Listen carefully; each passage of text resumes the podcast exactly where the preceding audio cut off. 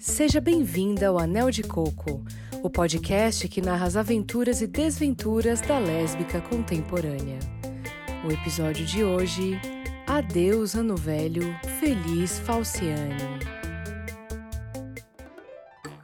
Ano novo, tempo de festas, de planos, de curtir ao lado das pessoas que mais amamos. Ou pelo menos era isso que a nossa heroína B achava quando concordou em dirigir de São Paulo até o Rio de Janeiro em plena véspera de Réveillon. O que ela viveu foi uma história digna de final de temporada de The L Word. Acontece que B, como toda sapatinha em formação, ainda estava aprendendo a diferenciar uma mina que vale a pena de uma girl lixo. Falciane foi sua primeira paixão sapatônica, com direito a anel de coco no primeiro mês de namoro e playlists de Zélia Duncan. B fazia tudo o que Falciane queria, e ela queria muitas coisas, inclusive passar o ano novo com seus amigos hippies em um sítio no interior do Rio de Janeiro. Enfeitiçada pela magia milenar da Pepeca, B deixou seus amigos em São Paulo, pegou o carro e caiu na estrada com a turma de Falciane.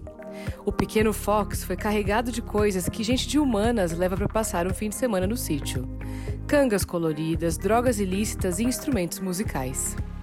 B não gostava de nada disso, mas seu amor por Falciane fez com que ela ultrapassasse todas as barreiras, até mesmo as do bom senso. Depois de mais de seis horas de viagem, incluindo uma sinuosa estrada de terra, B chegou ao sítio caindo aos pedaços que a turma tinha alugado para a temporada. Uma sala, dois quartos e um banheiro para mais de dez pessoas, em sua maioria homens. B ficou um pouco mais feliz ao encontrar Jota, uma de suas melhores amigas da faculdade, que decidiu participar da viagem de última hora. Depois de arranjar um canto em algum dos colchões espalhados pelo chão do quarto, B foi ajudar nos preparativos do Réveillon. Numa época em que Skull Beats e Corote ainda não haviam sido inventadas, os jovens esbanjavam criatividade para ficar bêbados. O drink mais pedido era o suco gummy, feito com vodka barata e suco de pozinho dentro de um Tupperware, compartilhado entre todos como o gigantesco cachimbo da paz. Depois de três anos frequentando as festas da faculdade e tomando muito disco voador, Ben não estava mais afim desse tipo de festa estranha com gente esquisita. Ela já trabalhava e se preocupava com o futuro, coisa que dificilmente ela teria se continuasse bebendo pinga de segunda a sexta. Já os amigos de Falciane não pareciam nada preocupados com isso. Muitos deles talvez estejam na faculdade até hoje.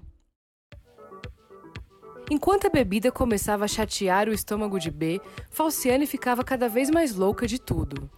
B fazia o maior esforço para acompanhar a namorada, mas Falciane não parecia fazer questão da sua presença.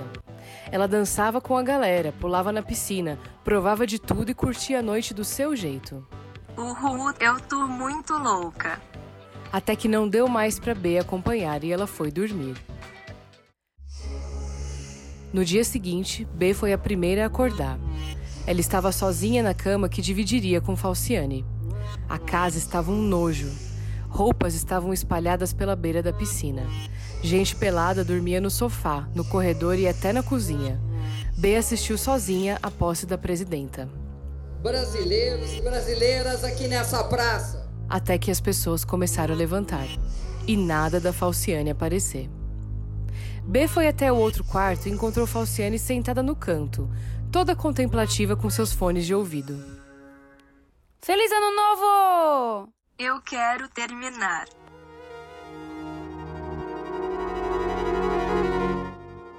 Já faz um tempo que tô pensando nisso e não quero começar o ano levando adiante uma coisa que não faz sentido para mim. Se você sabia que não queria mais, por que me fez vir até aqui passar o ano novo com você? Falciane não respondeu, mas hoje B sabe a resposta. Foi para conseguir uma carona. B então pegou suas coisas, entrou no carro e deixou toda aquela galera ilhada no sítio caindo aos pedaços durante seis anos, até que o Uber foi inventado e eles conseguiram sair dali. Isso é o que B gostaria de ter feito. Mas o que ela fez foi o seguinte: Tomada pela ingenuidade trouxiane que só os vinte e poucos anos nos proporcionam, B decidiu ficar até o fim da viagem para tentar reconquistar a Falciane. Ela foi ignorada e maltratada até o dia da volta, quando uma chuva torrencial alagou a estradinha de terra. Ainda bem que B era uma sapatão de sítio e conseguiu entregar todos a seu destino sãos e salvos, até mesmo quem não merecia. Falciane não deu mais notícias ao longo da semana.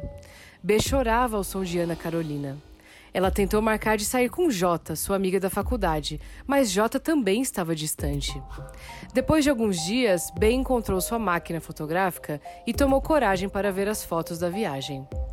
E se deparou com várias fotos tiradas pelo pessoal da festa depois que ela foi dormir. Nas imagens, ela viu muita gente pelada pulando na piscina. Era todo mundo se pegando, inclusive Falciane e sua amiga Jota.